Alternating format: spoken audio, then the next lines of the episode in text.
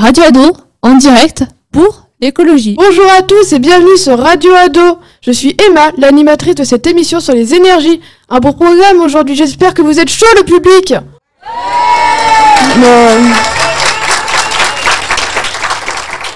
Attendez, je suis pas très sûre. Est-ce que vous êtes vraiment chaud public? Ah. Ok, bah on va pouvoir commencer alors. Tout d'abord, nous allons écouter une petite extrait d'une histoire. Puis nous écouterons Enzo et son interview de Monsieur Jouzel, un paléoclimatologue français. Pour nous détendre un peu, Mathilde et Kylian viendront nous proposer un petit quiz auquel vous pourrez, à vous inviter, participer. Ensuite, nous irons à la rencontre des habitants de Champy grâce à notre micro-trottoir. Et puis, nous poursuivrons l'interview avec Monsieur Matoulin, adjoint de l'urbanisme de la commune de Champy, qui nous expliquera le projet de la commune de Champy en matière d'énergie. Pour finir, nous, accueillerons Madame Keo, directrice de l'EDEF d'Alouvry, qui va nous parler de la démarche et des initiatives mises en œuvre dans l'établissement, ainsi que ce qui concerne les développements durables, un axe du projet d'établissement. Je vous souhaite une très bonne émission avec Radio Ado et nous démarrons sans plus tarder avec une planète en danger tout de suite après ce jingle. Planète, Climat, nos choix Nos voix, notre évolution. sur la société.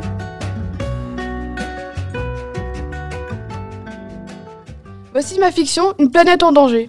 L'histoire commence dans un pays pauvre qui ne produisait aucune pollution. Il n'y avait ni voiture, ni usine, ni machine. Mais dans, le pays pauvre était à côté d'un pays riche qui produisait beaucoup, beaucoup de pollution.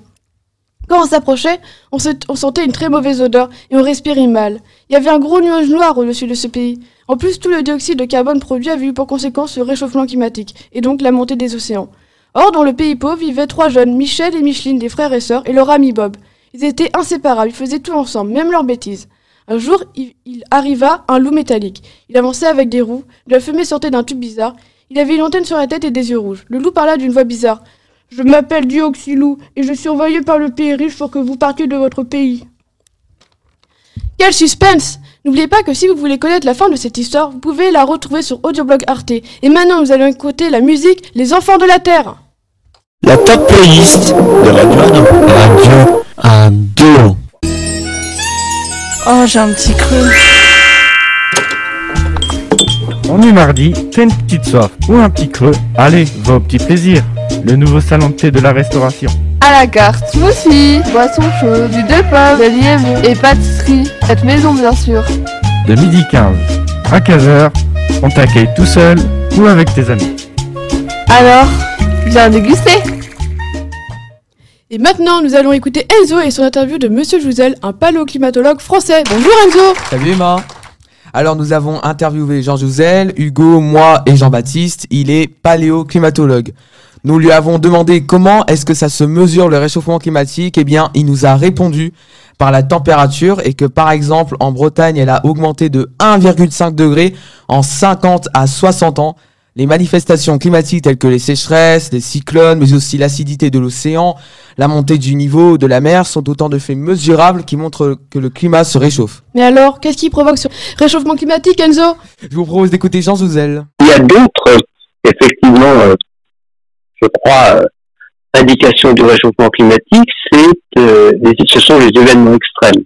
Hein, donc, euh, en fait, depuis euh, une trentaine d'années, depuis les premiers rapports du GIEC, eh bien, on prévoit, on, anticipe euh, une intensification des événements extrêmes accompagnant euh, ce réchauffement climatique moyen. Et, c'est vrai pour euh, les sécheresses qui deviennent plus intenses ou plus fréquentes, c'est vrai pour les vagues de chaleur, c'est vrai aussi pour les inondations dans certaines régions, les cyclones, alors bien sûr, ce n'est pas le cas en France, mais dans les régions cycloniques, il peut y avoir des cyclones plus intenses. Tu vois, c'est sans appel, Emma. L'augmentation du chauffage, des activités de l'homme créent des effets de serre. C'est bien les sociétés humaines dans leur manière de produire qui provoquent ce réchauffement. Ah oui, eh bien en effet, on se demande alors, mais que pouvons-nous faire? Car c'est pas très rassurant tout ça. C'est justement ce qu'on lui a posé comme question. Tu connais la, la neutralité carbone? C'est un gros mot Non, Emma, je t'explique. La neutralité carbone, c'est maintenir un équilibre entre la production de carbone et son absorption dans l'atmosphère. Car pour le moment, tu vois, on produit et rejette trop de carbone par nos activités humaines et il est très important de limiter ça. D'accord, d'ici 2050, donc la balance devrait être équilibrée pour limiter à 1,5 degré le réchauffement climatique. Parfaitement, Emma. Je te propose d'écouter Jean Jouzel pour savoir comment faire. euh, être capable de limiter à 1,5 degré, eh bien, il faudrait atteindre neutralité carbone en 2050. Hein, donc c'est quelque chose de très ambitieux, mais ça veut dire qu'il faut, euh, disons, en premier lieu, arrêter d'utiliser les combustibles fossiles. Et là, eh bien, on a tous les aspects liés à, à, au mix énergétique. Il y, a, beaucoup de discussions, bien sûr, euh, disons, la contribution des énergies renouvelables, d'autres. Il y a aussi une discussion sur la place du nucléaire en France, une discussion d'aujourd'hui. Euh, ce sont, disons, les énergies renouvelables et le nucléaire sont deux façons de produire de l'énergie sans émettre des gaz à effet de serre. Mais il y a aussi, euh, dans notre vie de tous les jours, et là je vais me référer à la Convention citoyenne sur le climat, eh bien, on a aussi des possibilités. Quand on regarde, euh, disons, les, quand on regarde la façon dont les citoyens ont regardé, enfin, ont analysé ce problème sous l'angle de nos activités de tous les jours, se loger, se, euh, déplacer, se nourrir, consommer, produire, eh bien on voit bien que euh, se loger, se déplacer et se nourrir, c'est déjà plus de la moitié de nos émissions en France. Donc on peut agir à titre individuel. Mais euh, quand on parle par exemple de la mobilité, d'abord nous ne sommes pas tous égaux devant la mobilité. Il y a des endroits où il faut absolument une voiture pour être en mesure de se déplacer.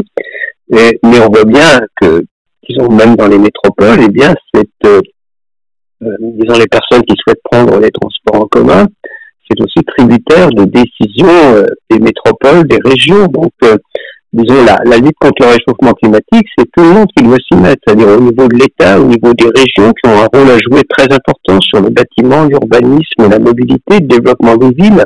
C'est un rôle très important que, que des, disons, du, du, point de vue des territoires.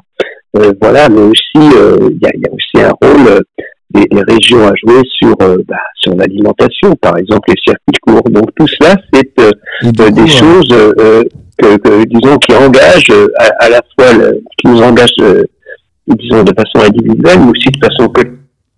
La stratégie carbone, en fait, en, en fait, Enzo, c'est donc être attentif aux, aux actions consommatrices, faire attention à utiliser des énergies décarbonées, c'est des logements mieux isolés, plus de transports en, commun, des circuits courts alimentaires, c'est porter des arbres. Bon, ok, je commence à piger les eaux. Je Voyons ce que pensent les habitants de Champy. Que pensez-vous des énergies euh, renouvelables À titre personnel, on a des panneaux photovoltaïques sur notre maison. Mais une chose qui est importante aussi, c'est d'isoler encore plus l'habitat ancien, parce que c'est ça qu'on arrivera à préserver notre planète, je pense, en consommant moins. Euh, que pensez-vous des énergies euh, renouvelables? Ah bah oui, moi je suis euh, forcément euh, pour les énergies euh, renouvelables, que ce soit éolienne, solaire. c'est encore un petit peu compliqué de fonctionner entièrement aux énergies renouvelables. mais je pense qu'on peut suivre des exemples de pays. Alors, enfin, moi, je travaille avec le Costa Rica. J'achète mes produits directement aux producteurs du Costa Rica, et eux ont la particularité d'être à 98% en énergie verte. donc, comme quoi, c'est possible. Parce que du coup, ça doit avoir un coût pour passer à l'énergie renouvelable ou euh, passer à tout ce qui est énergie euh, verte. Ça doit coûter un peu plus cher du coup. Exactement. En fait, je pense que quand on débute une activité comme la mienne, on a beaucoup d'idéologie. Enfin, moi, je voulais faire venir mes cafés en voilier. Je suis quand même, enfin, aujourd'hui, je suis en porte-conteneur. Je peux pas encore faire du transport à la voile parce que c'est des budgets beaucoup plus importants, beaucoup plus conséquents et j'ai pas les moyens de, de le faire euh, actuellement. Quoi. Direct, info, actu, tout ça sur Radio Ado. Eh bien, je vous propose d'écouter le titre Greenwashing suivi d'une page de publicité. On se retrouve juste après. La top playlist de Radio Ado. Radio Ado. Oh, j'aimerais être au calme ce midi pour manger. Et si on mangeait ailleurs qu'au self ce midi? Et si on s'inscrivait en restauration? On est jeudi. T'as envie de manger un bon plat? Viens réserver ta table au restaurant Le Petit Plaisir. Réservation avant 11h. Dans la joie et de la bonne humeur. Planète, climat, nos choix, nos voix, notre évolution sur la société.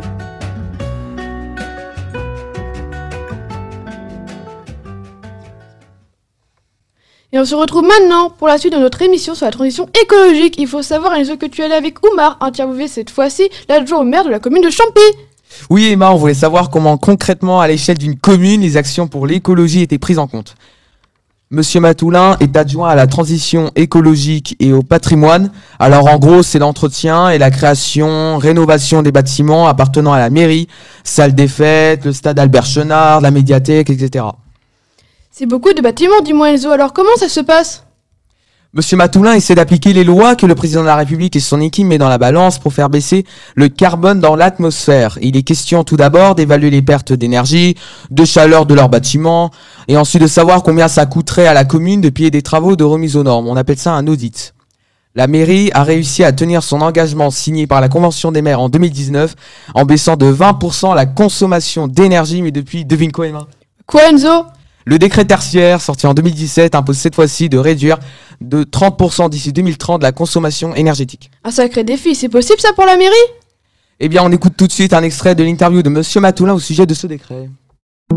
En signant la Convention des maires en 2009, Champy s'est engagé à réduire d'au moins 20% ses consommations d'énergie, à réduire d'au moins 20% ses émissions de CO2 et à produire au moins 20% d'énergie renouvelable mais maintenant, qu'en est-il en 2022 Ce qu'on peut dire, c'est que l'objectif de 20% a été, euh, enfin de réduction de, de 20% a été, euh, a été atteint. Euh, il y a un nouveau décret donc, qui est apparu en 2017, si je ne dis pas de bêtises. C'est ce qu'on appelle le décret tertiaire. Et là, toutes les communes ont l'obligation de réduire de 30% leurs émissions de gaz à effet de serre et consommation énergétique d'ici 2030. On est sur un palier qui est encore un, un peu plus haut. et autant le, bah voilà, la Convention des maires de 2009, c'était déjà une première lui, entre guillemets. Ce, décret tertiaire implique des travaux beaucoup plus conséquents en termes de, rénovation des bâtiments, d'où ce que je vous disais tout à l'heure, la démarche de faire des audits des bâtiments pour bah, savoir exactement euh, là, où il faut, euh, là où il faut travailler. Mais on ne peut plus être sur des travaux coup par coup. On va être obligé d'être sur des travaux beaucoup plus globaux, mais de ce fait d'un point de vue budgétaire beaucoup plus conséquent.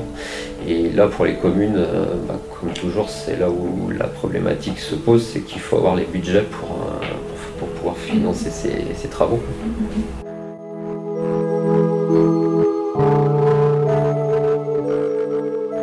On est sur cette phase-là un peu de justement de se dire comment on va pouvoir euh, atteindre les, ambitions du, décret tertiaire avec le, budget bah, qui est celui de la, de la commune de, de Champy et avec bah, un nombre de bâtiments municipaux assez, important.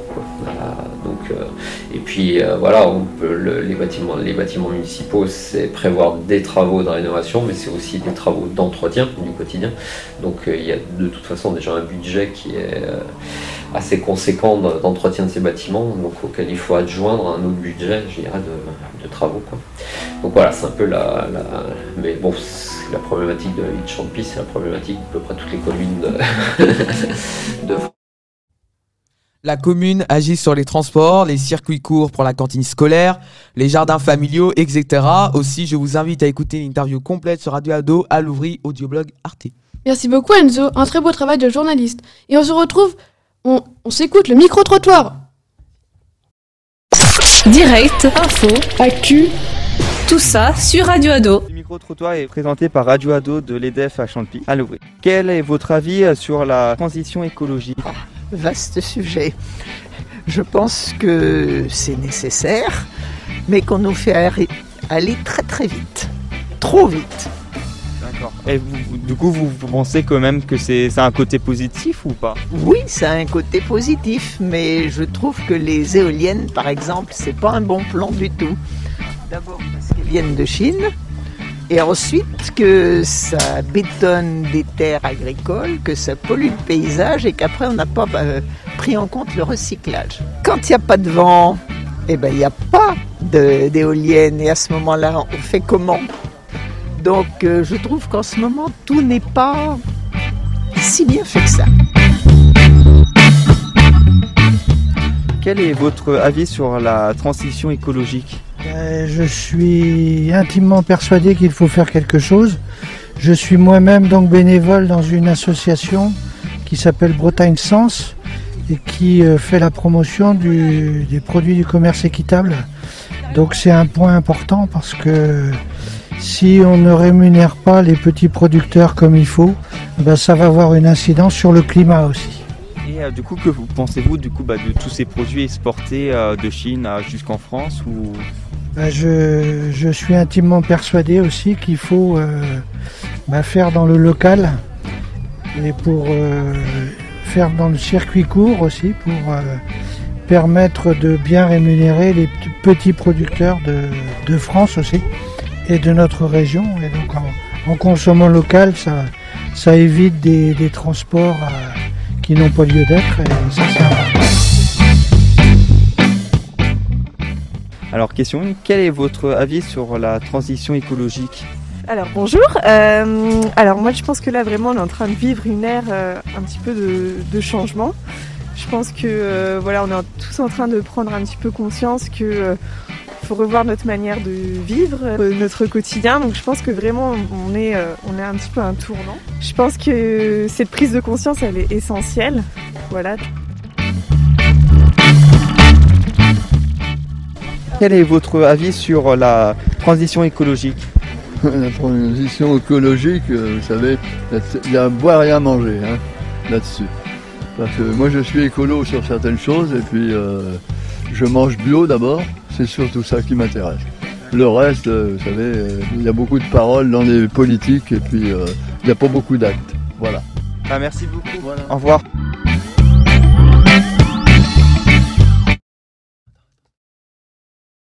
Sans transition, nous, ont- nous écoutons au arbre citoyen suivi d'une page de pub. C'est parti, restez sur Radio Ado pour notre quiz qui suivra juste après.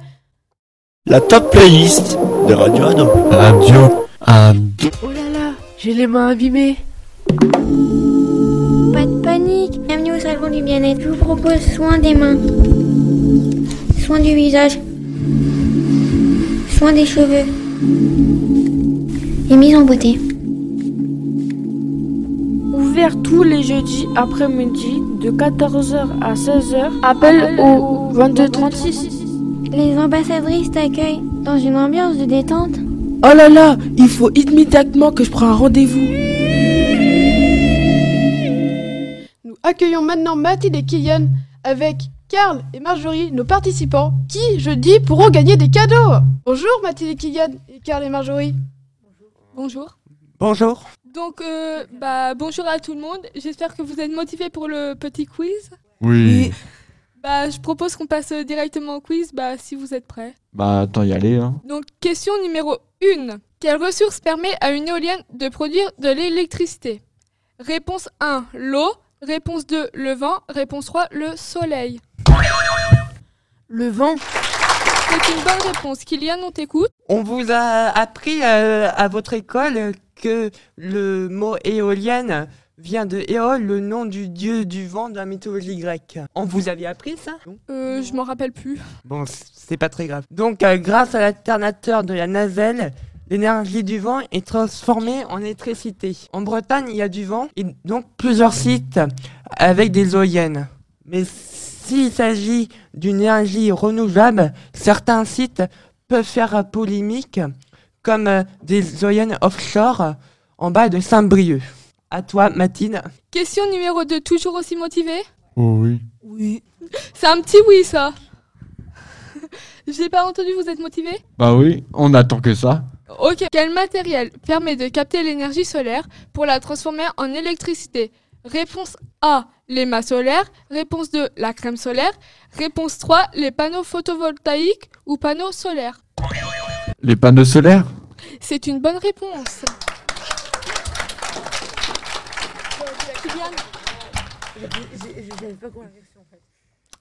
L'énergie solaire est une source d'énergie qui dépend du soleil. Pour ça, comme vous l'avez deviné, on, utilise des panneaux photovoltaïques ou des panneaux solaires qui captent les rayons du soleil pour la transformer en électricité. On les installe sur les toits des maisons ou soit des usines.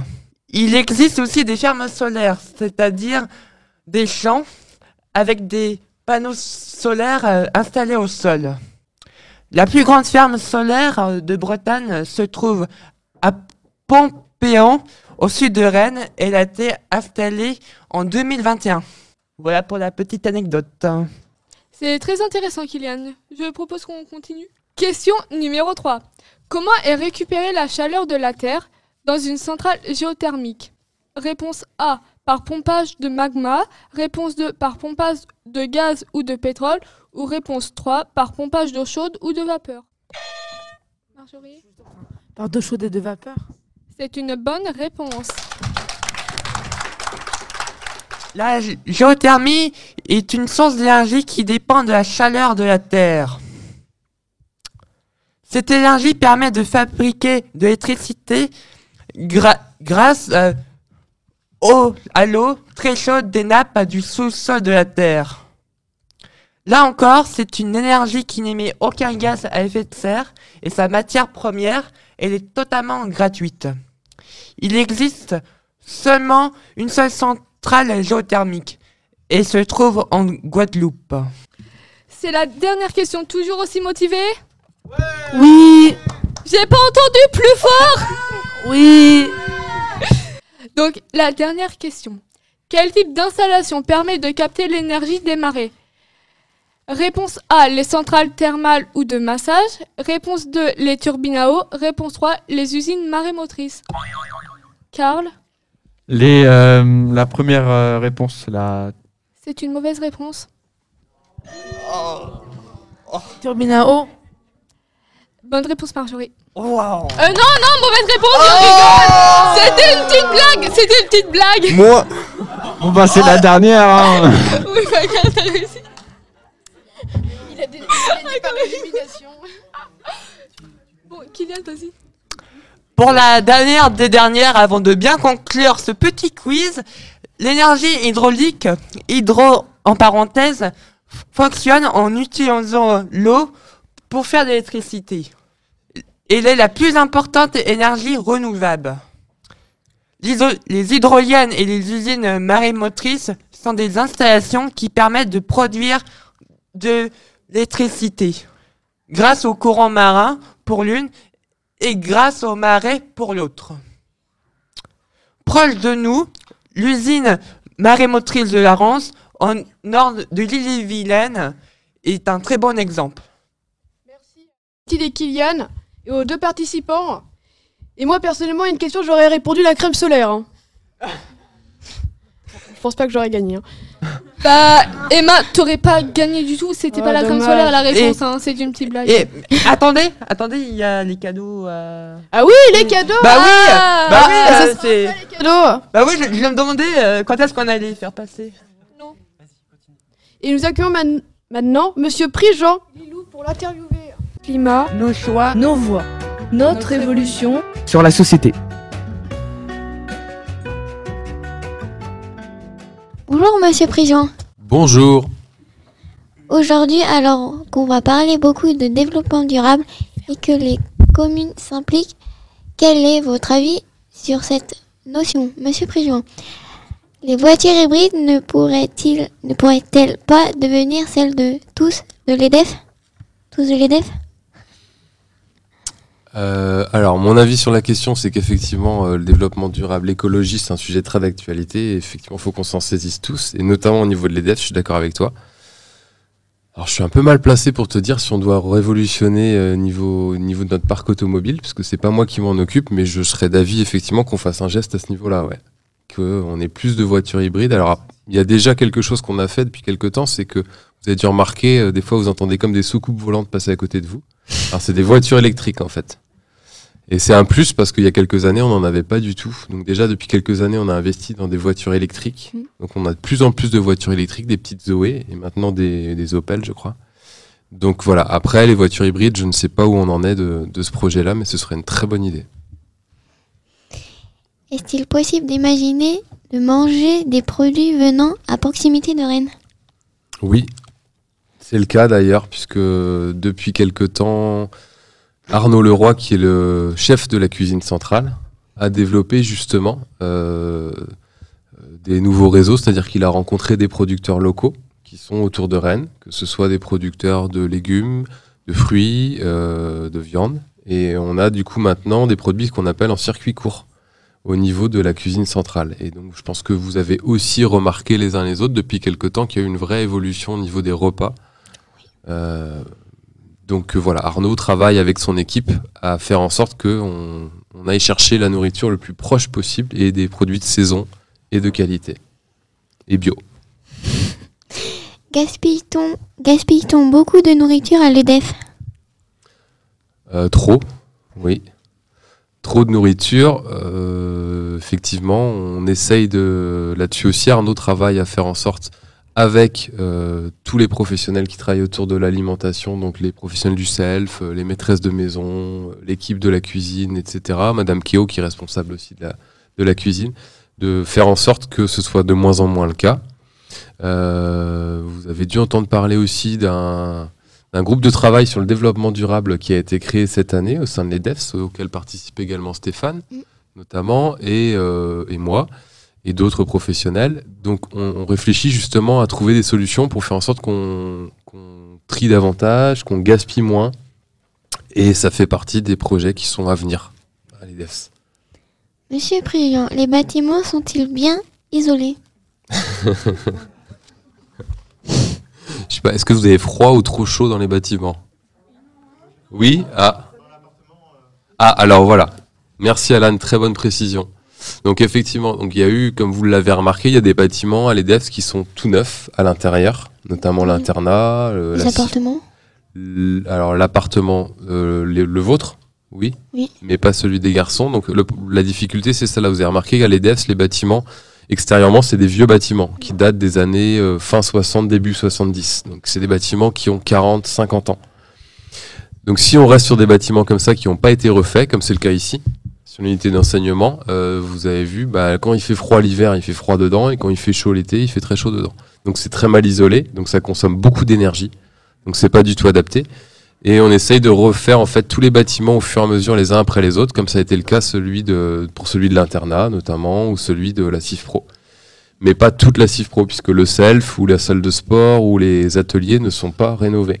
Donc là, euh, ça nécessite d'y travailler. Et évidemment, Alan, l'appartement des gars, qui là est une, c'est un gouffre énergétique, puisque c'est très humide, c'est froid, les, enfin les, les, il y a tout à refaire dans ce bâtiment. On est d'accord. Mais c'est en projet. Euh, Malheureusement, on peut pas tout faire en même temps parce que ça coûte beaucoup d'argent. Merci Monsieur Prigent et Lilou pour cette interview. Ah, Bonne journée. Bonne journée à vous aussi. Bah Notre émission touche à sa fin. Nous vous invitons à retrouver la totalité de nos, nos interviews en podcast sur Audeblog Arte, sur Radio Ado à Louvry. À bientôt pour une prochaine émission sur Radio Ado